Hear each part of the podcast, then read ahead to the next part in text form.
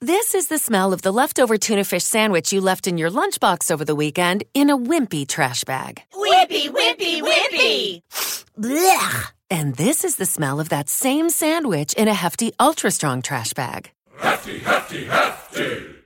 Ah, smell the difference? Hefty Ultra Strong has Arm & Hammer with continuous odor control, so no matter what's inside your trash, hmm, you can stay one step ahead of stinky. And for bigger jobs, try the superior strength of Hefty Large Black Bags. Este podcast forma parte de Evox Originals. Disfruta de este avance.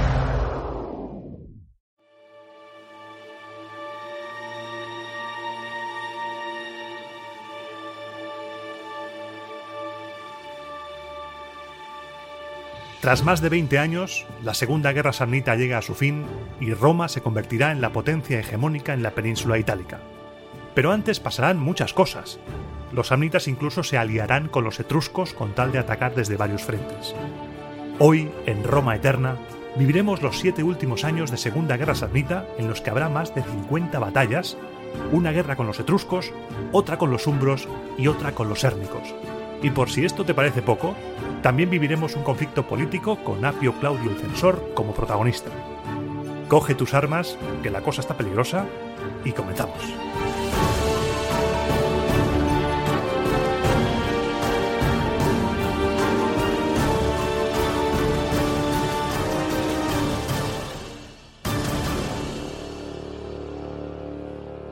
Programa 72 de Roma Eterna, capítulo 29 de esta saga republicana y hoy, como te he dicho en la introducción, se acaba la Segunda Guerra Samnita. Muy pocos años después, poquitos habrá una tercera, sí, pero hoy, Roma empieza ya a erigirse, según las fuentes, como la potencia más poderosa de la Italia central. Pero no te creas que porque se vaya a acabar la Segunda Guerra Samnita va a ser un programa tranquilo, no. Vamos a vivir siete años trepidantes, Siete años en los que va a pasar de todo. Guerras, enfrentamiento político, de todo. En lo tocante a guerras, he tenido que meter un buen tijeretazo al asunto, porque, como te decía en la introducción, en las fuentes encontramos más de 50 batallas solo en estos siete años. Sí, sí, has oído bien, 50 batallas. Estamos locos, ya ni borracho te voy a narrar 50 batallas en un programa, me niego.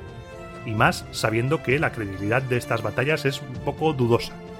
Resumiré y te contaré los eventos más importantes porque quiero que te quedes con la evolución de los hechos durante estos años. Roma estaba en pleno proceso de expansión y de cambio, porque a medida que su territorio se expandía, también se expandían los cargos electos. Por ejemplo, en este mismo año 311, año en el que empezamos el relato, y a propuesta de los tribunos de la plebe Lucio Atilio y Cayo Marcio, el pueblo empezó a votar 16 tribunos militares para cuatro legiones, dos legiones por cónsul. Hasta entonces, esos tribunos militares, según las fuentes, eran elegidos por dictadores y cónsules. Pero además, como Roma se estaba expandiendo por el litoral, recuerda, toda esa línea de costa, desde la parte del Lacio hasta Nápoles, hacía falta alguien que se encargara de la flota, una flota que ya estaba empezando a crecer. Con lo que otro tribuno de la plebe propuso que el pueblo eligiese dos duúmviros navales para encargarse del mantenimiento y reparación de la flota romana. Teniendo esto listo, recapitulamos y avanzamos.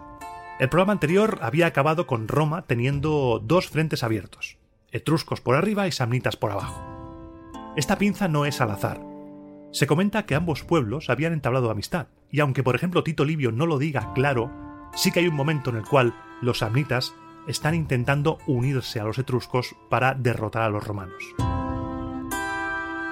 La maniobra de hacerse amigo con los que están a la espalda de tu enemigo la vamos a ver mil veces a lo largo de la historia. En la Tercera Guerra Samnita, por ejemplo, sí que va a ser, para ir adelantando, va a ser una alianza de todos estos pueblos de los que te voy a hablar hoy contra Roma. Es la jugada más sencilla para evitar que todas las fuerzas enemigas vayan contra ti. Divide et impera. Si tienes a Roma, por ejemplo, distraída en Etruria y en el Samnio, pues te puede venir otro desde Umbría para hundirle el pecho. Estando así las cosas, contra etruscos y contra samnitas, los cónsules de ese año, del 311, Cayo Junio Bubulco y Quinto Emilio Bárbula, como era costumbre, echaron a suerte esos mandos. A Junio Bubulco le tocó el territorio samnita y a Quinto Emilio le tocó Etruria.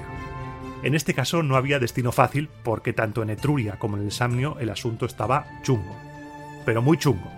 Por ejemplo, en el Samnio, los samnitas habían atacado la ciudad de Clubias, donde había una guarnición romana, la rindieron por hambre, capturaron a los romanos, los torturaron y los asesinaron. Livio da detalles de la tortura y nos dice que fueron mutilados a latigazos. Tremendo, tremendo. Con este panorama, Cayo Junio estaba decidido a vengar esta masacre y se fue como un rayo directo a Clubias. Cuentan que el mismo día que llegó, la tomó por asalto y como represalia, con la ciudad rendida, ordenó ejecutar a todos los hombres adultos. El programa empieza potente ya, ¿eh? Masacre tras masacre, bien, bien. Todo family friendly. Recuerda las más de 50 batallas que te decía antes. Desde Clubias se fueron directamente a Boviano. Boviano era la ciudad principal de los samnitas pentros. Recuerda que los samnitas no eran un único pueblo, eran una especie de federación de tribus formada por los pentros, los irpinos, los caudinos y los caracenos. Clubias era, por ejemplo, la ciudad principal de los caracenos, y Boviano la de los pentros. Pero no solamente era la capital de los pentros, cuentan las fuentes que Boviano era la ciudad samnita más rica, y al capturarla se tomó allí casi más botín que en todo el Samnio junto.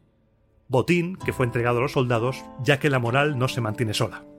Parecía que Roma ahora sí le había dado la vuelta a la tortilla en el Samnio y tras estos dos golpes, las fuerzas samnitas evitaban el enfrentamiento directo e intentaban hacer lo suyo, emboscar a los romanos. Faltaba el cebo para activar la trampa. Y el cebo fue la típica maniobra de esos campesinos aleatorios que aparecen de repente en el campamento romano delante del cónsul y le dicen noble cónsul. Le informamos de que somos desertores de los samnitas y hay, más allá de un bosque impenetrable, una gran cantidad de ganado dispuesto ahí para vosotros. Está abandonado. Podéis ir y cogerlo. Bien. Había que cruzar un bosque impenetrable. Eran unos campesinos que vete tú a saber de dónde han venido diciendo que eran desertores samnitas. El asunto olía mal, olía a trampa, pero Cayo Junio dijo que adelante. Yo me fascino con esa obsesión romana por caer en trampas. Lo de los romanos y las trampas es algo casi patológico, fetichista incluso. El cónsul Cayo Junio envió al ejército a través del bosque, sin su impedimenta, a tope, con el objetivo de hacerse con el ganado lo más rápido posible. Y si algo hay que reconocerles a esos campesinos es que no habían engañado a los romanos. Ganado había, estaba ahí. Lo que hicieron fue omitir algunos detalles, como por ejemplo que había un enorme ejército samnita oculto. En cuanto vieron a los romanos empezaron a gritar y se lanzaron al ataque.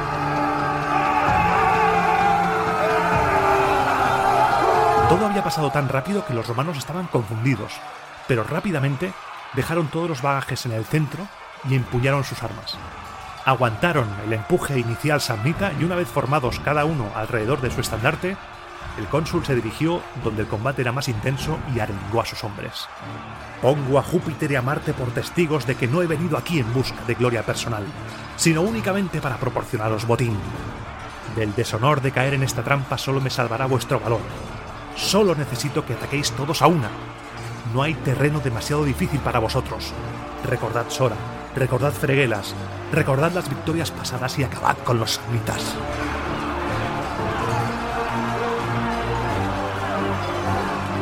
Los soldados encendidos por estas palabras cargaron contra la línea enemiga y le hicieron retroceder poco a poco, colina arriba, hasta que los samnitas arrojaron sus armas y huyeron despavoridos, corriendo hacia el lugar donde hasta hace poco estaban escondidos. Cuentan que muy pocos samnitas lograron escapar de allí, y que murieron 20.000 hombres. Los romanos cogieron el ganado y se fueron.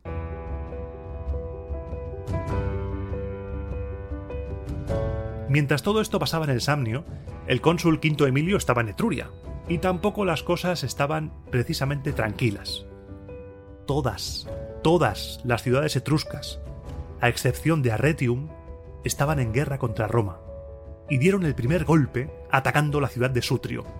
Sutrio o Sutri era una ciudad aliada de Roma y estaba situada al noroeste. Era el punto clave de la entrada a Etruria o de la entrada al Lacio, depende de donde lo mires. Los etruscos llevaban mucho tiempo en calma, pero esta alianza con los samnitas les dio fuerzas renovadas e intentaron apoderarse de una ciudad clave, de un enclave estratégico para decir aquí estamos nosotros. Quinto Emilio y su ejército, seguramente formado por dos legiones, un ejército consular de la época era lo que tenía, acamparon al pie de las murallas para evitar que los etruscos la conquistaran. El campamento romano tenía provisiones de sutri para aguantar todos los días que hiciera falta, así que el cónsul no tenía ninguna prisa por atacar. Los etruscos, por su parte, sí que estaban lejos de sus bases de aprovisionamiento y les surgía un poquito más el asunto, por lo que al amanecer del día siguiente marcharon a formar para presentar batalla a los romanos. Cuando informaron a Quinto Emilio de los movimientos samnitas, ordenó que los soldados con calma desayunaran, porque había tiempo de comer perfectamente, y que una vez fortalecidos, entonces sí, se armasen y formasen frente al enemigo. Y aquí es donde normalmente te digo que los ejércitos cargaron y subo la música, pero esta vez no. Esta vez no se movió nadie. Estaban unos frente a otros, pasaban las horas.